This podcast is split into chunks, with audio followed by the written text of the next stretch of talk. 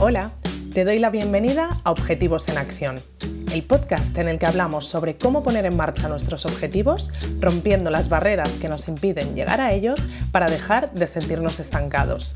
Soy Nora Casanova psicóloga especializada en implementación de hábitos y consecución de objetivos. Y en este espacio quiero compartir contigo herramientas prácticas y dosis de motivación para que consigas enfocarte hacia tus metas y te acerques cada día más a aquello que te propones. Si vienes con ganas de pasar a la acción, este es tu sitio. Empezamos. Hoy hablamos de un recurso y concretamente vengo a hablarte de un libro que leí hace ya unos meses y que me encantó. Es un libro que habla sobre hábitos, como habrás visto en el título del episodio, y me pareció súper interesante porque a pesar de que yo he leído muchísimo sobre el tema de los hábitos y que muchas veces pues cuando leo sobre el tema al final refresco simplemente ideas que ya he leído en otros libros o en otros artículos y demás, este libro me sorprendió muchísimo porque em, sacaba como ideas, recursos, conceptos innovadores y propios y perlitas sobre el tema de los hábitos que creo que merece la pena conocer.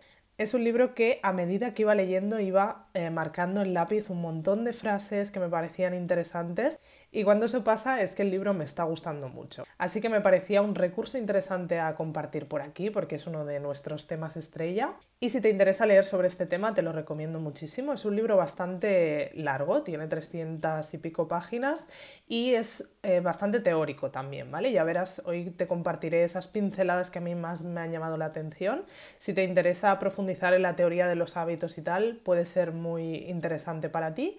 Y si no, pues bueno, aquí tienes este resumen con el que vas a poder sacar algunas de estas informaciones estrella que yo considero que son muy muy interesantes.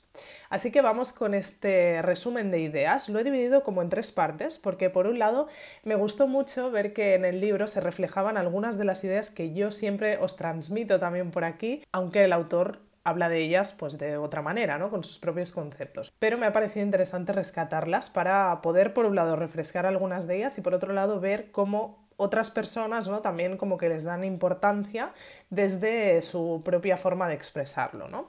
Una de las cosas de las que habla Fogg en el libro es sobre el tema de aceptar los errores como descubrimientos y utilizarlos para avanzar. Esto cuando lo leí lo señalé porque me pareció otra forma de expresar lo que yo siempre os intento transmitir con el tema del ensayo-error, ¿no? De enamorarnos de ese proceso de ensayo-error, de tomarnos cada uno de esos mini fracasos, digamos, que vamos acumulando cuando vamos a por un hábito en eh, descubrimientos, como él dice, yo les llamo pistas, ¿no? Que nos ayudan luego a ir afinando mucho más la siguiente estrategia. Él habla de errores que son descubrimientos que podemos utilizar para avanzar, así que creo que nos estamos refiriendo más o menos a lo mismo y me pareció muy interesante verlo también desde este punto de vista. ¿no? Luego otra cosa en la que coincidimos es que él habla de el amarre que desencadena la acción. Yo siempre os hablo del anclaje de hábitos como una de esas herramientas que podemos utilizar para que nos facilite mucho el desencadenar un hábito. ¿no? Lo que hacemos es elegir algo que nos va a servir como anclaje para añadir ese hábito que queremos añadir. Por ejemplo, si queremos empezar a ponernos cremas por la noche para hacernos una rutina facial, pues podemos anclar ese nuevo hábito que queremos instaurar al hábito de lavarnos los dientes. Así nos va a ser mucho más fácil arrancar con ese nuevo hábito porque nos vamos a acordar mucho más fácilmente de él y además vendrá en un momento que es como que acompaña mucho, ¿no? Él habla de este amarre y le pone como unas condiciones que tienen bastante que ver con esto y que me parecen muy interesantes, ¿no? Porque dice que es importante que este amarre coincida con el nuevo hábito que queremos instaurar en lugar, en frecuencia o en tema. Por ejemplo, él dice que no tiene mucho sentido que si queremos proponernos como hábito fregar o barrer en la terraza, no tendría mucho sentido anclar o amarrar ese hábito al hábito de lavarnos los dientes, porque es como que estamos en un lugar diferente y como que no tiene mucho que ver un hábito con otro, ¿no? En cambio, va a ser mucho más fácil que utilicemos ese amarre con hábitos que entre ellos tienen algo que ver en cuanto a lugar, frecuencia o tema. Me pareció una reflexión muy interesante y por eso también la he querido compartir por aquí. Otra cosa en la que coincidimos es en que no hay un número mágico de días para crear un hábito. Se ha oído muchísimo hablar de los famosos 21 días o incluso 66 días para formar un hábito, pero yo siempre os digo que la creación de un hábito depende de varios factores y aquí coincidimos exactamente en los factores que, decimos cada uno. ¿no? Él dice que los tres factores de los que depende cuánto tardemos en construir este hábito son la persona, las características de la persona que está trabajando en ese hábito, el hábito en sí y el contexto. Esto es algo en lo que yo siempre os intento hacer mucho énfasis, ¿no? En que adaptemos y tengamos en cuenta que no va a ser lo mismo construir un hábito cuando estamos en un momento de vida concreto o incluso el mismo hábito cuando estamos en otro momento, ¿no? Y en este caso, fijaos que no hemos cambiado ni la persona ni el hábito, pero simplemente cambiando el contexto ya puede cambiar mucho la duración de ir a por este hábito, ¿no? De llegar a implementarlo. Otra cosa en la que coincidimos, cuando vayas a trabajar un hábito grande o general, desglósalo en pequeños hábitos o hábitos concretos. Él los llama hábitos generales desglosados en hábitos concretos. Yo siempre os hablo de hábitos grandes desglosados en hábitos pequeños. Y otra cosa que añade él que me parece muy interesante es que empecemos trabajando siempre por el mini hábito que nos parece más fácil. Y esto parece una tontería, pero en realidad es que muchas veces cuando tenemos ya ese abanico de mini hábitos ¿no? desglosados que nos van a llevar al hábito grande, empezamos pues por uno mm, sin más o empezamos por el que más nos apetece, que esto también es algo que yo recomiendo, ¿no? Pero no está de más que a partir de ahora, sabiendo esto, también tengamos en cuenta que podemos empezar por el que nos parezca más fácil. Y por último, otra de las cosas en las que coincidimos es que cuando queremos eliminar un hábito, él propone que en lugar de eliminarlo a rajatabla, puede ser mucho más interesante ir haciéndolo más pequeño, ¿no? Esto yo lo veo mucho con la gente que quiere dejar de fumar, por ejemplo. Es verdad que hay gente que deja de fumar de un día para otro y le funciona muy bien, pero por lo general yo recomiendo hacerlo de forma escalonada. Y la explicación que él da me parece muy explicativa, precisamente, ¿no? Valga la redundancia. Él dice que cuando queremos eliminar un hábito es muy probable que por un lado queramos eliminarlo, pero por otro no, ¿no? Es como tenemos esa doble, esos sentimientos encontrados que hacen que, que queremos, pero a la vez no queremos, porque también como que nos aporta cosas positivas, ¿no? Aunque sea un hábito tan tóxico como fumar, ¿no? Entonces él lo que recomienda es que podamos reducir este hábito en lugar de eliminarlo drásticamente para que perdamos ese miedo, entre comillas, a quitarlo de nuestra vida, ¿no? Es como que no estaremos sintiendo que lo vamos a quitar de forma radical de nuestra vida y eso va a hacer que nos sea mucho más fácil ir eliminándolo de forma escalonada. Bueno, esto en cuanto a reflexiones que compartimos, que son unas cuantas, cuando yo iba leyendo y me encontraba esto era como, Qué bien, qué guay, porque esto como que reafirma todos estos conceptos que yo siempre os intento transmitir, ¿no? Y vamos ahora a la parte que tiene este autor de conceptos propios. O sea, una de las cosas que más me ha gustado de este libro es que em, explica las cosas con una metodología propia, con unos conceptos propios, que me parece que consiguen que además de diferenciarse absolutamente de otras teorías sobre hábitos que hayamos podido leer, pues le ponen eh, como experto en el tema, ¿no? Porque se nota que lo ha estudiado más allá de pues, repetir al final los mismos mensajes. Así que vamos con estos conceptos propios que eh, propone el autor. El primero de ellos es una fórmula que él dice que es como la fórmula mágica para crear comportamientos nuevos. ¿no? Él dice que para crear un comportamiento tenemos que tener en cuenta tres factores, que son la motivación, la aptitud, es decir, la capacidad que sentimos que tenemos de realizar ese comportamiento, y la incitación, que será esa señal que desencadena ese comportamiento que queremos crear, ¿no? Pues bien, él dice que es muchísimo más manejable la señal que la aptitud y la motivación. Así que esto es algo que podemos tener en cuenta para cuando queramos crear un nuevo hábito, poder eh, poner primero el foco en esa señal que va a desencadenar ese hábito. Luego nos habla del modelo conductual FOC, que si queréis podéis, yo os lo, voy a intentar explicar ahora así de voz, pero os va a servir mucho quizá ver la imagen. Si buscáis en Google modelo conductual FOC, os va a salir este gráfico que es el que él utiliza para explicar cuándo es probable que acabemos realizando una acción ¿no? o un comportamiento, como decía él en la fórmula anterior. Él dice que para que un comportamiento se acabe realizando, este tiene que situarse por encima de la línea de acción. Y esto, como os digo, se ve muy bien eh, explicado en el gráfico, pero básicamente este gráfico lo que propone es que cuanto más alta es la motivación que tenemos para hacer una acción y más fácil es de hacer esa acción para nosotros, este comportamiento se va a colocar más fácilmente por encima de la línea de acción, que es cuando será probable que realicemos esa tarea. Esto también nos funciona cuando queremos pensar en eliminar un hábito. ¿no? Él lo que dice es que cuanto más motivados estemos hacer algo y más fácil nos sea, más fácil vamos a caer en ese hábito. Vamos a verlo, por ejemplo, con el hábito de em, mirar el móvil por la noche cuando estamos en la cama. ¿no? Si nosotros la motivación de mirar el móvil es alta porque es como ese momento de, entretenimiento antes de irnos a dormir y además nos lo ponemos súper fácil porque tenemos el móvil en la mesita de noche al lado, va a ser mucho más fácil que realicemos esa tarea. En cambio, si reducimos alguno de los dos factores, ¿no? que en este caso seguramente va a ser mucho más fácil reducir la facilidad de cumplir esa acción, ¿no? Si en lugar de dejárnoslo al lado de la mesita de noche, pues lo dejamos en otra habitación, eso va a situar ese comportamiento fuera o mucho más lejos de la línea de acción y así será mucho más difícil que lo realicemos. Eh, como os digo, os animo a buscar el gráfico por, Google porque así veis eh, de qué trata y entendéis mejor estos conceptos, pero me parece una idea visual muy interesante para pensar cada vez que queramos añadir o eliminar un hábito. ¿no? Podemos pensar dónde estaría colocado dentro de esta línea de motivación y dónde estaría colocado dentro de esta línea de sentir que es fácil cumplirlo o no, ¿no? que sería la aptitud, sería ese segundo factor de la fórmula. Entonces, según donde esté colocado, ese comportamiento va a ser muchísimo más fácil que se dé o que no se dé. Y otra de las cosas que él dice que tenemos que tener en cuenta es que un comportamiento se va volviendo más fácil, es decir, se va desplazando a favor, digamos, de la línea de aptitud a medida que lo repetimos. Así que cuanto más trabajamos en un hábito, estamos sumando puntos para que éste se siga repitiendo. Otro de los conceptos de los que habla en el libro es el enjambre de comportamientos. Este me parece súper interesante y es que lo que te propone es que pongas en, en, una hoja, ¿no? Hagas como una especie de lluvia de ideas, que sitúes en medio, en una burbujita, qué es lo que quieres conseguir y luego alrededor que hagas una lluvia de ideas de todos los comportamientos que se te ocurran que facilitarían que se dé esa acción o ese hábito o eso que te has propuesto conseguir.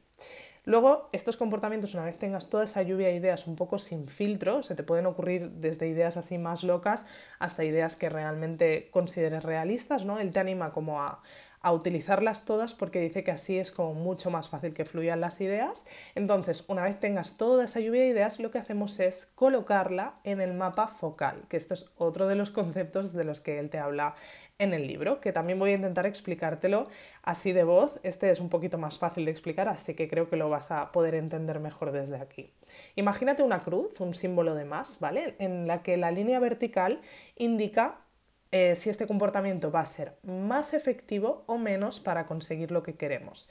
Cuanto más arriba, o sea, la parte de arriba de la línea vertical es que es muy efectivo para que consigamos ese objetivo y la parte eh, más abajo de la línea vertical significa que es menos efectivo para conseguir lo que queremos. Entonces, de lo que se trata es que tú en esta dibujes esta línea en un papel, por ejemplo, y entonces vayas colocando, y esto él te sugiere que lo hagas con tarjetas o con post-its o algo que puedas mover, vayas colocando a lo largo de esta línea, según si es más efectivo o menos para conseguir ese comportamiento, todas las ideas que se te han ocurrido en esa lluvia de ideas. Entonces, una vez los tengas colocados de forma vertical, vamos a pasar a la parte horizontal. La línea horizontal de este símbolo más que hemos dibujado nos indica si estas acciones son viables o no para nosotros, es decir, si vamos a poder realizarlas pues, por conocimientos, por recursos, ¿no? Vamos a ver, vamos a analizar cómo de viables son estas acciones. Entonces las situaremos más a la derecha sin mover el alto y el bajo que hemos,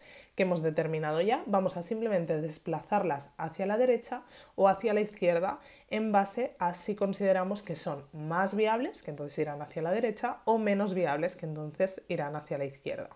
De esta forma se nos va a quedar todo un gráfico con todas esas ideas que hemos sacado del enjambre de comportamientos ordenado en los, digamos, cuatro espacios que, que delimita la cruz. ¿no?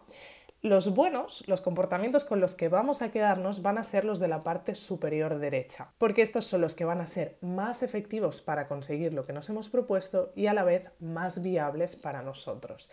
Estos son lo que él llama comportamientos dorados y son aquellos en los que nos podemos centrar para empezar a construir ese hábito. Otro de los conceptos de los que habla, espero no estar poniéndote la cabeza como un bombo, sé que son temas así un poco densos, pero de verdad que me parecen súper interesantes para tenerlos en cuenta. El siguiente tema del que te habla es la cadena de capacidad. Él dice que siempre que queremos construir un hábito o eliminarlo, podemos tener en cuenta esta cadena de capacidad que está como unida por cinco eslabones diferentes. Estos eslabones son el tiempo, el dinero, el esfuerzo mental que nos suponen, el esfuerzo físico que nos suponen y la rutina. Entonces, por ejemplo, él dice que cuando queremos crear un hábito, tenemos que intentar que todos estos eslabones tengan una, digamos, un desgaste muy bajito, ¿no? que nos lleven poco tiempo, que no requieran demasiado dinero, que no requieran demasiado esfuerzo mental ni físico y que encajen bien con nuestra rutina que ya tenemos implementada. Y él te pone el ejemplo, por ejemplo, de pasar el hilo dental. Si nos proponemos pasar el hilo dental, será algo que solo nos va a llevar unos segundos, será algo que no nos cuesta casi nada de dinero que sabemos cómo hacer, que no nos supone un esfuerzo físico y que encaja con nuestra rutina como puede ser la de lavarnos los dientes. ¿no? Cuando conseguimos que todos los factores de la cadena sean fácil, nos va a ser muchísimo más fácil implementar el hábito. Y cuando nos encontramos con un hábito difícil que está costando implementar, podemos pensar en cuál de estos eslabones es lo que está haciendo que la cadena se rompa. ¿no? Por ejemplo, puede ser que un hábito que nos estamos proponiendo no se esté cumpliendo porque nos genera mucho esfuerzo físico. Entonces, una manera de solucionar eso va a ser centrándonos en esa parte de la cadena que tenemos que solucionar e intentando minimizar ese esfuerzo que nos supone. Bueno, y por último, quiero compartir contigo también algunas de las reflexiones interesantes en el libro y que creo que también pueden ser muy útiles a tener en cuenta cuando estamos trabajando en nuestros hábitos. La primera tiene que ver con la motivación y es que él nos dice que existe un tipo de motivación que es más duradera que otras y es la que tiene que ver con las aspiraciones. ¿no? Él dice que no solemos cambiar de aspiraciones de la noche a la mañana, por lo que activar cambios o implementar hábitos en base a esas grandes aspiraciones que tenemos, puede ser una buena idea para que la motivación no vaya fluctuando tanto. También, como os decía, habla de la idea de empezar construyendo hábitos con su versión más mínima. Esta es como, bueno, en realidad puede parecer como la idea principal del libro, pero como veis, habla de muchísimas cosas más allá de esto, ¿no? Pero sí que es verdad que él durante todo el libro te va recalcando mucho la importancia de empezar trabajando por la versión más mínima de un hábito, ¿no? Porque eso hará que conectemos con ese hábito más fácilmente y que empecemos a entrar en él de forma sencilla, ¿no? Hacemos tan pequeño el hábito que necesitamos muy poquita motivación para arrancar y eso es lo que él considera que hace que acabemos eh, implementando pasito a pasito ese hábito a la larga. Otra de las reflexiones que me pareció muy interesante es eh, que te recomienda adquirir herramientas y recursos que te faciliten el hábito y te pone un ejemplo que me parece muy ilustrativo, ¿no? porque dice que cosas tan simples como una lechuga sin lavar o una tapa de un tupper que no encaja pueden afectar en que no acabes preparándote una ensalada, una ensalada para llevar al trabajo y que en cambio te compres algo preparado. Y es que es verdad, o sea, cuando nos vamos encontrando trabas por el camino de implementar un hábito, todas estas trabas hacen que nos sea mucho más difícil implementar el hábito, ¿no? Así que él te anima a hacer esa reflexión de qué herramientas o recursos puedes añadir a tu vida que te faciliten implementar ese hábito que quieres implementar. Otra de las reflexiones que me parece brillante es un momento en el que habla del tema de las recompensas, ¿no? Y es que tenemos mal entendido el concepto de recompensa. Pensamos que, por ejemplo, si queremos entrenar más y nos proponemos entrenar durante dos semanas y luego cuando lo conseguimos nos regalamos un masaje, nos estamos dando una recompensa, ¿no? Pero él explica muy bien que el concepto de recompensa, tal y como se ha estudiado científicamente, simplemente tiene sentido cuando esta recompensa se da durante el comportamiento o justo después, ¿no? Sería el tipo de recompensa que se ha estudiado siempre con animales, ¿no? Como el, el experimento del perro de Pavlov y demás. Él dice que este tipo de premios que nos damos no serían recompensas, sino alicientes, que sí que nos pueden motivar, pero que en realidad no están cambiando esas conexiones cerebrales y que por tanto no son tan potentes como una recompensa directa que nos podemos dar en el momento de estar cumpliendo con ese hábito o justo después. Otra de las reflexiones que me encantó porque me parece que precisamente hila muy bien con esta idea general de hacer los hábitos muy pequeños es que él dice que es muy importante que la primera vez que hacemos un hábito, ¿no? El primer paso que hacemos para crear un hábito sea un éxito. Y esto tiene que ver con el factor miedo, ¿no? Porque él comenta que cuando hacemos una acción para implementar un hábito por primera vez y la percibimos como un fracaso, ahí se desarrolla cierto miedo a fracasar la próxima vez que hace que automáticamente baje la motivación en los siguientes intentos. En cambio, si nos proponemos un hábito lo intentamos cumplir y funciona, ese éxito que percibimos aumenta nuestra motivación y es mucho más probable que se vuelva a repetir el hábito. Por eso es tan importante empezar por hábitos que sean muy pequeñitos, muy fáciles para nosotros, porque eso nos va a garantizar muchísimo más ese éxito que va a hacer que luego los otros intentos que hagamos con este hábito se den con mucha más motivación y por tanto mucho más fácilmente, tal y como hemos visto en el gráfico ese del principio. Y por último, nos habla de cómo podemos conseguir que otra persona cambie una conducta, ¿no? Cuando queremos que otra persona cambie sus hábitos y no lo hace tanto desde un punto de manipulación ni nada oscuro, ¿no? Simplemente es como para ayudar a esa persona ponérselo fácil para conseguir implementar un hábito que en realidad quiere implementar. ¿no? Él lo que propone es que intentemos darle la idea a esa persona de eh, hacer como ese paso súper, súper simple. ¿no? Imaginemos que queremos que alguien que convive con nosotros recoja los platos después de cenar en lugar de mm, pues, dejar los platos encima de la mesa. Pues en lugar de decirle, oye, cuando acabes de cenar, recoge todo, porfa, y deja la cocina recogida. Bueno, pues en lugar de pedirle eso, él lo que sugiere es que le pidamos la acción mínima que podría hacer para empezar a desarrollar ese hábito, ¿no? Por ejemplo, que le pidamos, oye, por favor, cuando acabes de cenar, deja el plato encima de la encimera. Eso es mucho más probable que esa persona lo acabe haciendo y de ahí va a ser mucho más fácil que luego podamos ir construyendo los siguientes pasos del hábito global, digamos, que queremos conseguir. O incluso es mucho más probable que esa persona por sí misma acabe haciendo todo el hábito, porque una vez ya estamos en la cocina, pues quizás un momento fregar el plato y dejarlo ya recogido, ¿no? Así que vamos a incitarle a hacer como ese primer pasito. Es una reflexión que también me parece muy interesante y que podemos aplicar en nuestro día a día. Y acabo con una frase que comparte, que tiene que ver con esto, ¿no? también con animar a las personas a, a que hagan esos hábitos que en realidad quieren hacer, y que me pareció muy bonita y que quiero compartir con vosotros para que os la llevéis, ¿no? Y es que dice que no hay elogio más potente que el que recibimos de alguien a quien admiramos y en quien confiamos, y que para ciertas personas ese alguien eres tú.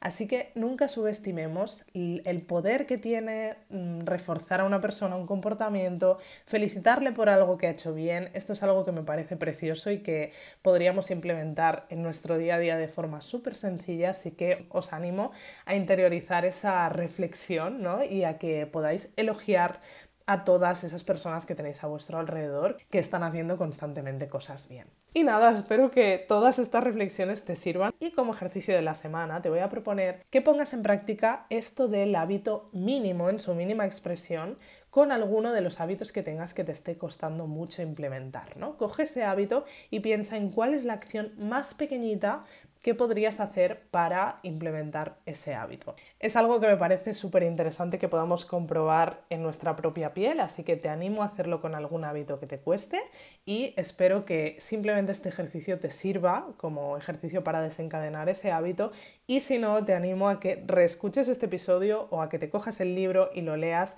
si te ha parecido interesante todo el contenido porque aplicando toda esta teoría que nos propone el doctor BJ Fogg, vamos a poder trabajar en nuestros hábitos con muchísima estrategia, que es siempre lo que yo recomiendo para que los resultados sean diferentes. Así que os animo a utilizar toda esta información, os dejo con esto y nos vemos en el próximo episodio. Gracias por escuchar este episodio de Objetivos en Acción. Si quieres seguir trabajando en tus objetivos y sobre todo ponerte en marcha con ellos, te espero en noracasanova.com donde podrás suscribirte a Objetivos Comunes, la comunidad en la que trabajar en tus metas como nunca lo has hecho antes. Nos vemos en el próximo episodio.